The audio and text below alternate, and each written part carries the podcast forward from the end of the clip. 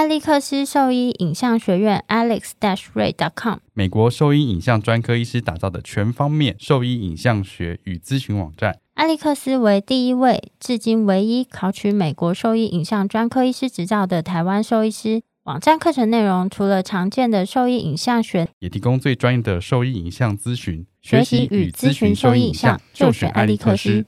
诺皮加 Atopica 动物专用环孢素，原厂微乳化剂型，生物可用率更好、更稳定，有效抑制异位性皮肤炎相关的炎症细胞和介质活性，不止止痒，更能治疗异位性皮肤炎。实证长期使用安全性，并获得国际动物过敏委员会。最高推荐强度 A 级，治疗异位性皮肤炎，重建皮肤健康，就选诺皮佳。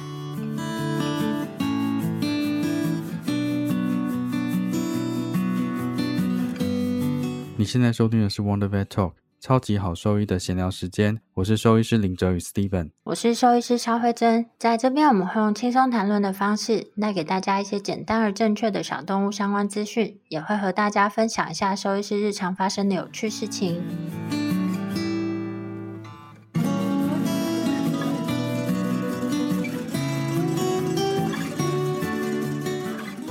好，久违了，我们今天来感谢一下留言给我们的听众们。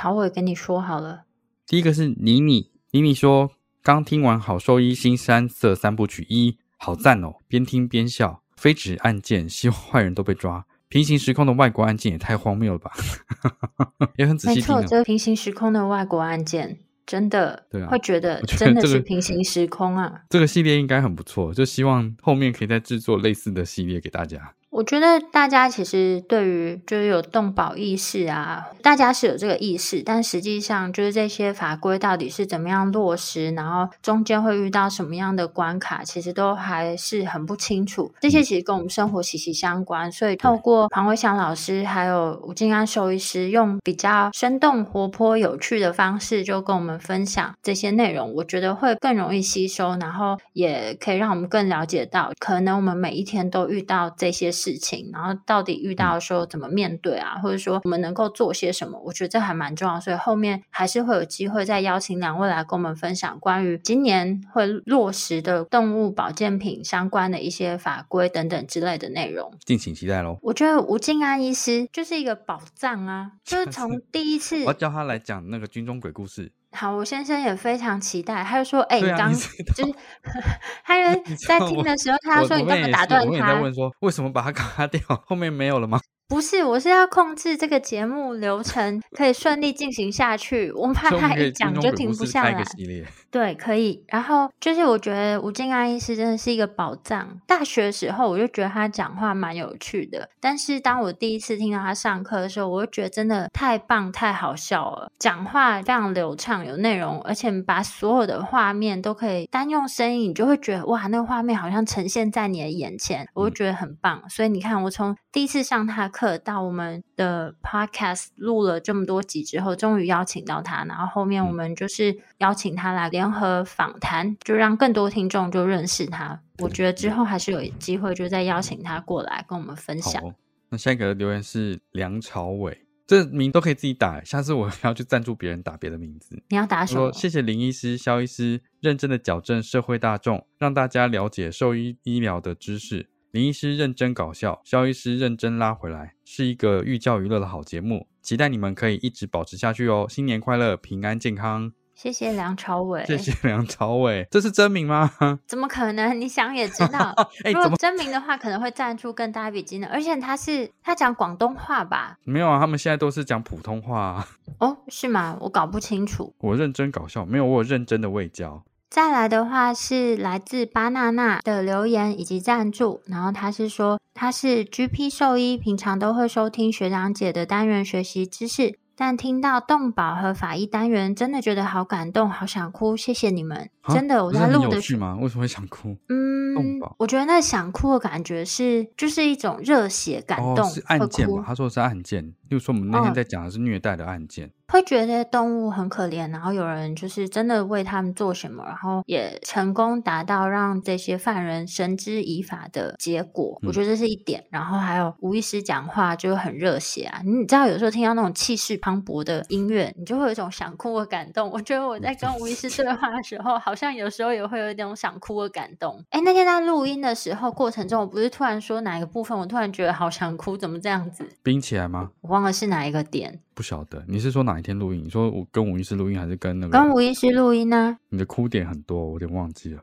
好，那还有一个应该是同一个听众赞助，但他这次是打名称是 Chen，然后他的留言是 Hanging there, we have your back，这也是很令人感动学长应该是学长，学长，感谢学长的支持，我们会继续努力 嗯，我们会继续努力。不过一路走来真的不太容易，对，花的时间精力真的挺多。我觉得也希望大家可以多跟我们互动，跟留言给我们。这是最近收到的留言跟赞助，谢谢大家的支持啊！那也希望大家持续的可以跟我们多一点互动，然后有什么问题都可以询问，然后或者多给我们一些鼓励。对于收听之后的内容有什么疑问的话，也一样可以在 Apple Podcast 上的留言，或者是我们的这个 First Story 上留言，我们都看得到。或是寄 email、脸书私讯，欢迎跟我们讨论这样子。对，谢谢大家的支持哦。谢谢大家的支持。就是嗯每次就是有大家的这些留言跟互动，就会让我们会有更有动力，就觉得哎、诶真的有人在收听，真的有人有认真在听我们做的内容，会比较有动力持续去做这件事情，会觉得说哎、诶是有帮助的。不然有时候一阵子会觉得说啊，到底在做这在干什么呢？就有一就是种不如归去的感觉，有时候 平常上班已经够辛苦了，现在有很多卫教的一些管道嘛。你看那个新传动物园有在做像这样子的卫教的 podcast，也有在做。然后兽医好想告诉你，也有在写这样的文章，都有不错的管道在继续进行了，好像可以稍微休息一下这样子的感觉。反正有其他人在做了，但是就是收到一些回馈啊，或者是鼓励的时候，你就觉得哎，不能停下来，还是要继续往前走。有时候真的是晚上回到家都已经累得半死，然后林医师就在线上的那一头在等我录音，然后有时候录音完真的是半夜然后我可能回去要剪，第二天要上。对啊，没有互动的情况下，好像就一直把石头丢到水里，你都想说，哎，到底是就是你坚持做这件事到底有没有意义？对，到底有没有意义这件事情？虽然收听数其实看起来都蛮不错，但都没有人跟我们互动。有时候会想说，听众到底在哪？跟我们讲讲话嘛。那我觉得就是想做卫教，不算宣传啊，就是认真想做卫教的这个心，或是这个想法。之前会觉得我们这样做有一点孤独，然后刚好在最近就是收到那个兽医老韩学姐的邀请，就是嗯让我们跟一位算是国际上非常知名的兽医师，我们就有一场小小的会面，就午餐会面。然后这位兽医师呢，他是拥有美国以及欧洲的外科专科医师的双专科，嗯嗯执照，然后第二是他也有博士学位，所以是在软组织外科非常算是很厉害的一位讲师。他跟另一位也是只要是兽医师绝对听过的一位讲师，就是叫嗯 Doctor Susan Little。师，对，国际知名的讲师，不只是台湾，就是全世界应该都认识这位讲师。你只要讲到猫科或者是猫的疾病，你一定嗯会知道这位讲师。是一位就是很可爱的兽医师，然后他出了一本教科书，叫做《The Cat》，然后他算是猫科疾病的超厚一本，超厚一本啊，算是宝典。哎，那个厚度这样有没有十公分、十五公分？大概就跟那个吧，彩外差不多厚吧？哎，没有啦，没有彩外这么厚厚啦。这两位医师呢，他们也是花了很多自己的时间，然后开始就是做这个 podcast。那他们做 podcast 的初衷跟我们有一点点类似，又不是那么类似。主要的原因是因为 Dr. Susan Little 他其实在全世界都一直在举行演讲，每次就是演讲完。都会有兽医师抱着他这本厚厚的书拿去给他签名，然后同时呢，就会再询问他一些可能关于书中的内容啊，或是刚刚上课的内容。那有一些东西其实是重复性挺高的，你可能花多一点时间去翻书，或是刚刚上课有仔细听就会找到的。但也不是说这些兽医师不认真啦，就是只是他们对于重复性回答一样的问题，会觉得好像这样子在资讯上传播是没有那么有效率。嗯所以呢，这两位医师他。他们就自己创就办了一个 podcast 叫节目，嗯，然后这个 podcast 节目叫做，Per podcast，哎，你要用那个很有很有力的方式把它念 podcast，对，就是猫咪在呼噜的声音，就是在英文就是 purr 这样子。这个节目它主要是在分享关于猫科疾病啊，以及外科手术以及技术上的一些小技巧。那主要还是以软组是一些织新的文章的分享，这样子。就是新的医疗知识，但是因为这个里面的内容大部分都是医疗相关的比较多，所以它的主要收听受众，因为刚刚有提到，它其实是要回答兽医师的问题嘛兽医师的资讯能够更有效率的传递给这些兽医师们。嗯，因为他可能一年的时间有限，他不可能踏遍全世界各地去授课。然后之前也因为疫情的影响，但是他们其实在疫情之前就开始这个节目了就跟我们一样做。了四年，比我们还久。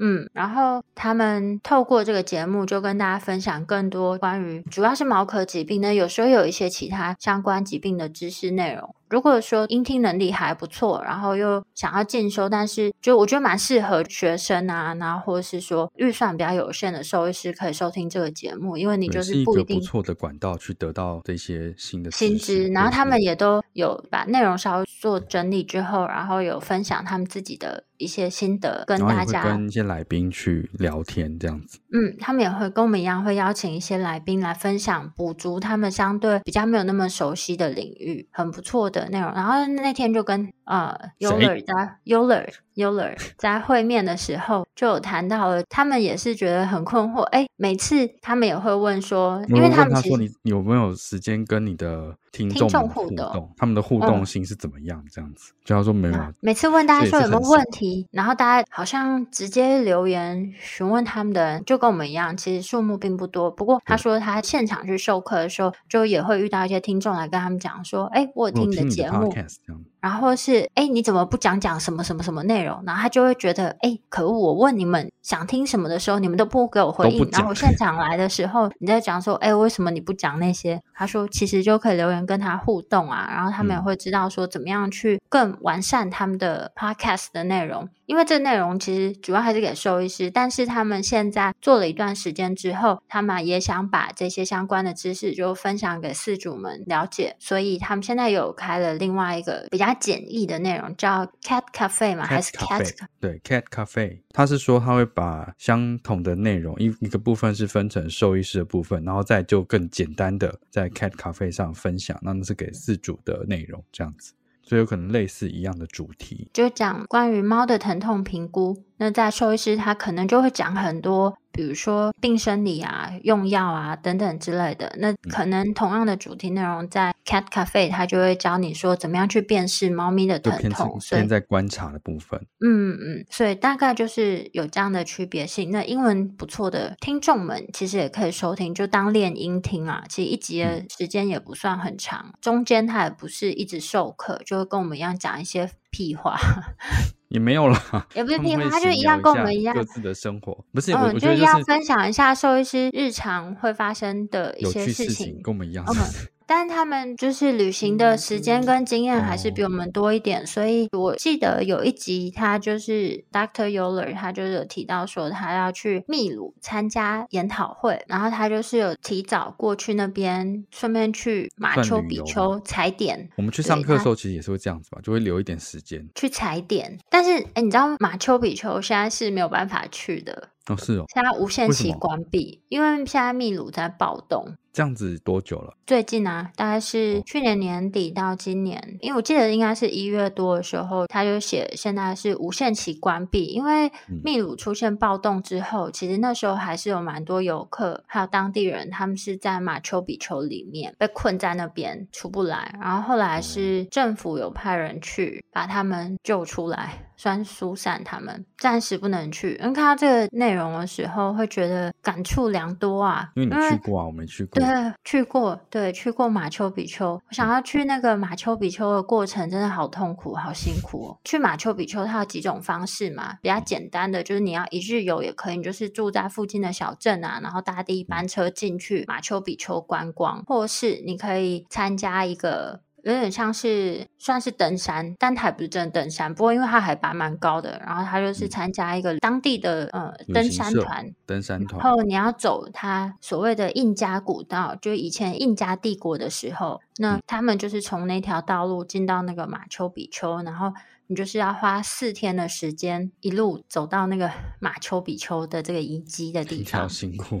可你平常就有听起来在爬山的话，会不会好一点？我就是因为要去马丘比丘，然后我怕我到那边国外我会体力不支，所以我在大概九个月前就开始做了体能的锻炼，然后大概在一年多前我就开始学西班牙文，还是很痛苦。为了这一趟做了很多准备。对啊，因为我怕客死异乡啊，毕竟它是 纬度很，它那个海不是纬度，它海拔很高诶、哦，是哦，对啊，它最高的地方也是有到，呃，应该是有到四千公尺吧。所以哦第一个就是我怕有高山症啊，然后还有就是四天你就是花这笔钱，你就是没有回头路，中间没有说什么直升机来救你，硬着头皮得没有吗？完全走下去，没有吗？没有办法，它只有第一天的路你可以回去，因为第一天的路是那个驴子还可以走的，后面根本就没办法，你只能被抬下去。我老婆一直说她想要去西藏，我没有去过，可是她本身就是身体也没有很好。我丈母娘就跟她说：“你等小孩长大你再去，你死在那边就算，你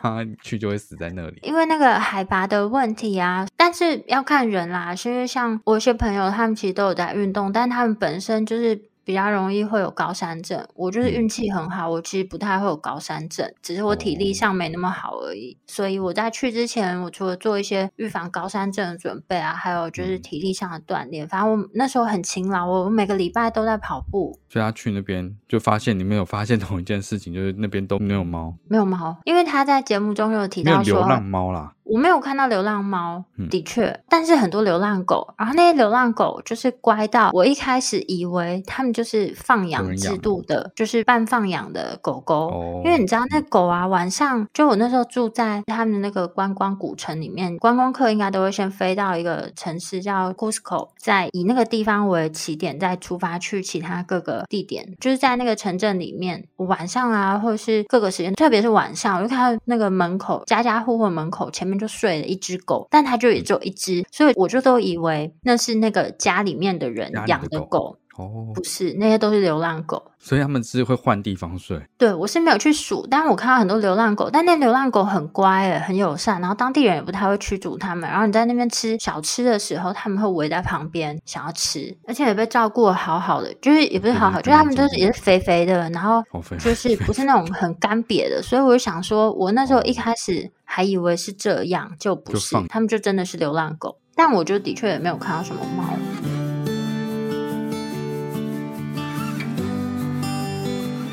我是美国肿瘤科和心鱼兽医师。您现在收听的是 Wonder Vet Talk，超级好兽医的闲聊时间，最专业的小动物知识 Podcast 频道。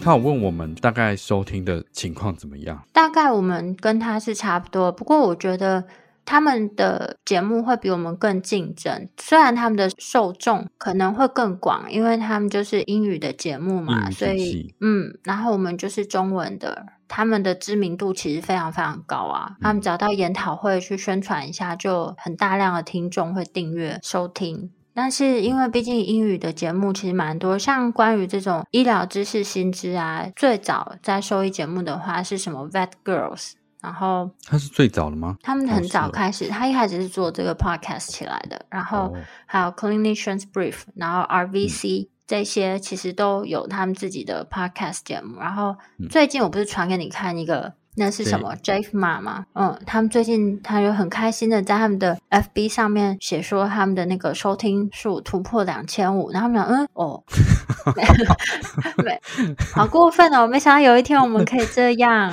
好嚣张哦！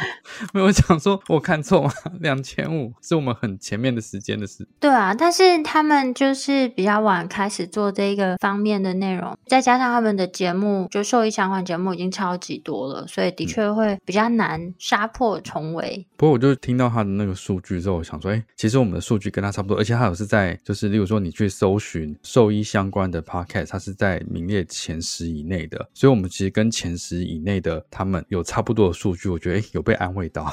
就是国际上前十的兽医节目。对啊，所以我觉得突然觉得好像我们就没有什么听众的互动，没有这么热络，所以大家都一样。然后我们在讨论的时候，就在想说，哎，是为什么会这样？他他有提出他的观点，对，就是他就觉得说，哎，我们平常在，比如说我们在看影片啊，或者是看文章啊，其实都是用眼睛，然后你会在划手机嘛，所以你会很直观的就会回答那些问题或者是留言。但是通常像这样你在听 podcast 的听众的话，你是不用看手机的，你手机可能是放在口袋啊，或者是其他地方，就同时间可能是也有在做别的事情，或者在休息这样子。所以就是有的可能当下有一些想法或者留言想要留，但是过了他可能也就就算了，就也没有及时性。对啊，所以这样这样子的讲法有安慰到我们，为什么互动这么少？就是我自己如果是在听的时候，例如说我可能在在洗澡泡澡的时候，可能就在听。可是我在听的时候，我就不会一直看手机或者划手机，我可能就闭着眼睛在听这样子。所以真的要打什么，或者是有什么互动，的确有可能会比较少一点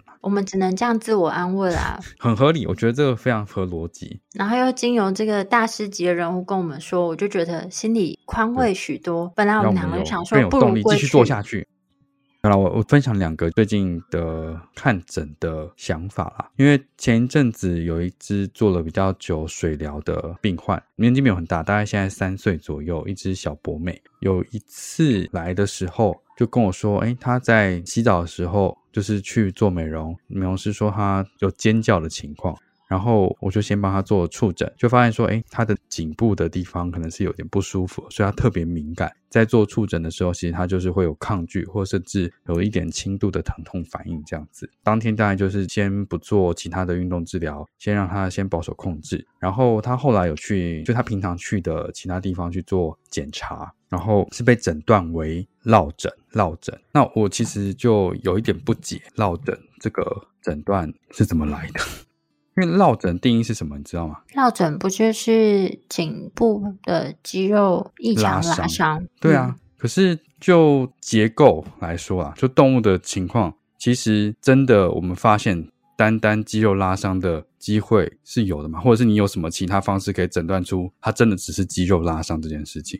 其实就我们看到的病例来讲，真的肌肉。拉伤的病患其实是非常非常少，除非他是几乎没有，我觉得几乎是没有的。除非他是工作犬或是就是运动犬，那才有可能机会大一点。而且绝大多数他们都是更主要的躯干肌肉拉伤，比如说后肢啊，或者是像那个靠肌啊等等之类的。所以这个不是一个非常不应该是一个非常常见的问题才对，反而就是你看到一个年轻的博美开始有颈部疼痛的问题。我这样一叙述，你是不是就有一个想法就会出现了？有可能是颈椎不稳定。对啊，就是有可能是颈椎不稳定。然后其实我们在询问就会知道，说他平常的确是有咬玩具跟甩玩具的情况。然后而且其实，哎，我有个问题，还是说其实兽医师是跟他讲这个诊断，只是家长他把它比喻成大家比较能够理解的说法，所以才会是用落枕这个讲法跟他说。因为有时候我们其实知道确切的病名不是这样。但我们会用家长就是事主比较能够理解的词汇，可是这个定义就跟他们说明。我知道，但我们之前写的文章里面，我们也会把大家错误定义的内容，就是再说明一下。也许他只是为了沟通上方便，所以嗯，跟他这样说。可是颈椎不稳定跟落枕这两个，我觉得颈椎不稳定应该是可以理解的吧。然后落枕它其实是软组织的问题，就两个是截然不同的诊断跟处理方式就不一样。好，那他最后做了什么事情吗？他最后 保守控制，类似啊。可是就是我们在讲的颈椎不稳定这件事情，它的症状有可能持续的时间，我们可以理解。就是它有可能轻微的话，我们控制的时间大概在最短最短应该就是六周左右的时间嘛。就是它如果没有很严重，身体可能不一定需要去包覆它，你可能做好活动限限制，危险动作不要做。然后这样的情况可能可以呃持续到六个礼拜，去确认它的疼痛状况是不是还是有持续这样子。这是保守控制的方式，对吧？对啊，我要等你说完。如果是软组织呢？就肌肉拉伤这件事情，如果他像颈部这样的 状况，不可能有多严重的肌肉伤害嘛？所以它持续的时间了不起两三天吧，对不对？所以如果超过这时间，你又说他还是拉伤的话，我是觉得很难说服我这件事情啊。所以他的问题嗯其实那一阵子他就说反复尖叫不舒服，而且是持续了一两周的时间，然后是被诊断成这样子。那我现在比较觉得需要去强调的事情是，兽医师们这件事情它不是一个常态的问题，就你可能搪塞了一个可能的因素，但是我们的工作应该是要厘清它的问题。那这个不是一个常见的问题，你反而是要试着去确认他的颈椎是不是有这个状况，因为再严重一点，他有可能会整只瘫掉，还是有可能会整只弹掉。所以你要做出相对应的怀疑跟诊断，才有办法真的帮到这个动物。这样很尖锐嘛？因为毕竟你没有跟那个兽医师沟通嘛，所以我觉得有可能是传达资讯上的错误。所以你这样子讲，我觉得稍微尖锐了一点点，稍微尖锐一点。但是但是，我觉得呼吁上是对的啊。如果说对于这个疾病不熟悉的也没有关系，但是只是要提醒大家说，那如果今天是这种特，刚刚有讲到特定类型的品种，然后它嗯。的疼痛状况其实持续性或是反复性的一直发生，你要说它反复一直拉伤，我觉得也是不合理的啊、对对对，所以可能就要想一下，就算这个疾病不熟悉，但是回归到生理或者其他病理的情况来看，在动物这种肌肉拉伤，并不会是一个常见的问题。不应该是一个常态性的诊断，所以不熟悉情况下，可能可以看是不是转诊，但你可以有几天的观察期，但超过这样的观察期，就可以转诊给更熟悉的医师去判断。那我相信，如果良善的沟通跟事主讲你的怀疑，其实像我们自己，就从以前在爱屋里医师给我们的观念就是。不熟悉的东西，其实你就是老实讲啊。对啊，就是我不知道就说不知道，或者是可能会建议你找更熟悉的医师去做厘清。就是也不管什么事情，就是当你试图用一个谎来包装一个东西的时候，其实你说他说谎不是吗？不不不，也不是说谎，就是你试着，哎，你干嘛这样？你每次都乱挖洞，那很靠背。是你说的。不是啊，我只是在讲一个想法嘛，就是说，就是你用一个谎要圆另外一个谎，你会越圆越大，你最后一定是圆不了的。对啊，如果讲严重一点是这样，那简单一点讲就是大家就良善沟通，本来就不可能一个人懂所有的东西，就像我们很多东西我们也都不太会，所以我们才会一直邀请其他各个科别的医师来跟我们讲他们专精熟悉的领域，因为这些领域就是我们不熟悉的，但我们又很想要跟对对，但我们又很想跟让大家知道这些相关的资讯，所以我们就尽可能的邀请他们来跟大家分享。那也一样是再次很感谢他们的时间来嗯参与我们的节目。大概就这样。然后第二个，第二个那个例子，我想要提醒的是，这个也是有长期在做一些复健治疗的病患，然后他到去年十二月开始有呃原本是后肢的问题，然后开始有点前肢的状况，然后检查之后那个位置可能还是有一些退化性的关节炎的问题，所以导致说他症状开始比较显著，所以我们来在做这部分的控制。同时，他因为有内科问题，在其他地方做监控，然后有时候我会关心一下他那个情况。然后他就说，他先前都有甲状腺低下的问题，但在去年十二月的时候开始控制，好像比较不稳定，每次验每次低，所以他就是把他的口服药剂量持续一直加高上去。那一只差不多柯基的体重，它的剂量已经到达一次要吃到八颗的甲状腺素。不过我想那个应该是零点一，所以它 total 是零点八了，可能以狗狗的剂量也不算真的超级高就是了。嗯，我是有点好奇，它一开始为什么被诊断甲状腺低下？功能低下他是有相关的症状吗？还是原则上它没有特别相关症状，但应该是他的健检的时候做的检测之后，就是被诊断了这个问题，然后就开始吃甲状腺素嗯这样子。那这边一样再提醒大家一下，就嗯是我们其实之前就分享过的，那个文章，嗯，就是关于狗的甲状腺诊断的部分。其实如果是血检，就甲状腺功能低下，它其实是非常常见，而且很容易被过度诊断的一个内分泌疾病。如果说这个动物它其实都没有其他的临床症状，只是血检上面验到有低下的问题，其实还是要去区别一下，到底是不是真的有甲状腺低下这个疾病。不是只看血检状，需要去控制啊？对啊，因为就是我们在一般 in house 医院内验的甲状腺，其实就是总甲状腺素，所以你要靠这个东西去确诊甲状腺功能低下症，是绝对不 OK 的，的嗯，是不准确的。单就这个数值就去补充甲状腺素，其实也是是不必要的，对。是不科学的。我只是要提醒这件事而已。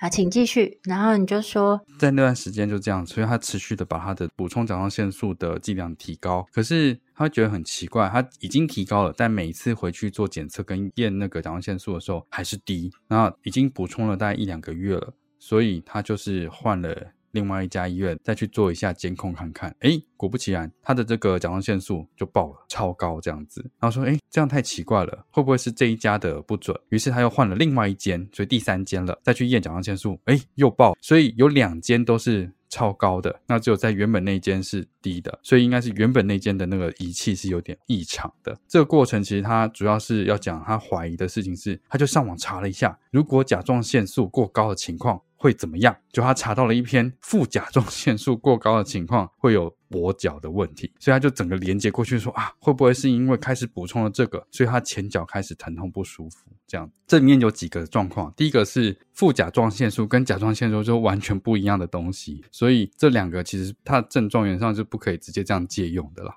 就是中间缺失的东西还很多，还没有办法直接跳到这个诊断。然后就是，可是因为你你在阅读过程，就是他他是把所有非特异性可能产生的问题都把它列下来了，所以你有可能会很容易就对号入座了。其实这些都是不特异的症状，也就是说有很多很多不同的问题都可能产生类似的症状。你不可能说，哎，因为这个。然后立刻就连过去，我们通常不会去这样做诊断的。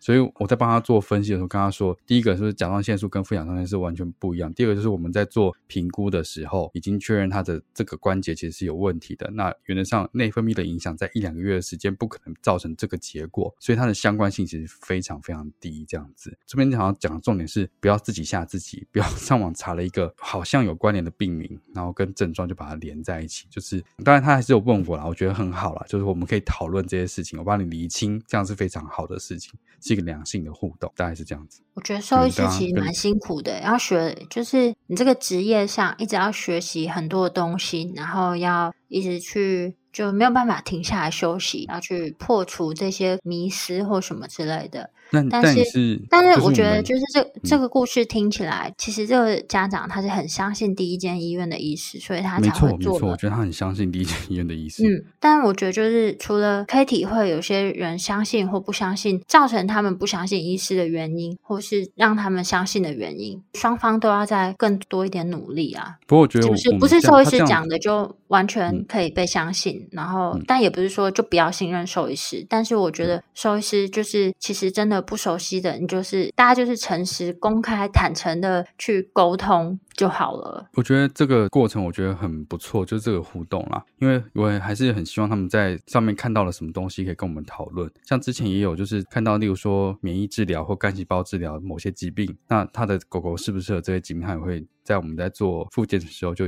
询问这些问题，那我会就我目前有资讯跟他说，然后如果我真的不熟，我说哎，那我查查看，如果我有看到什么真的相关的研究的话，我再告诉你。这样我觉得是蛮好的一个互动。那今天就大概简单跟大家分享一下我们这一两个月发生的小故事，然后再次谢谢我们的听众对我们的支持。然后如果说对我们分享内容有兴趣或是有疑问的话，都欢迎上我们的网站或是 Google FB 搜寻“超级好兽医”，然后留言给我们。然后我们的网址是 triple w. dot wondervet. dot com. dot tw 或是 Google FB 搜寻 Wondervet 超级好兽医都可以找到我们哦。喜欢我们的内容，也可以点选 Apple Podcast 上连接，请我们喝杯饮料。那今天节目先到这边喽，谢谢大家，拜拜。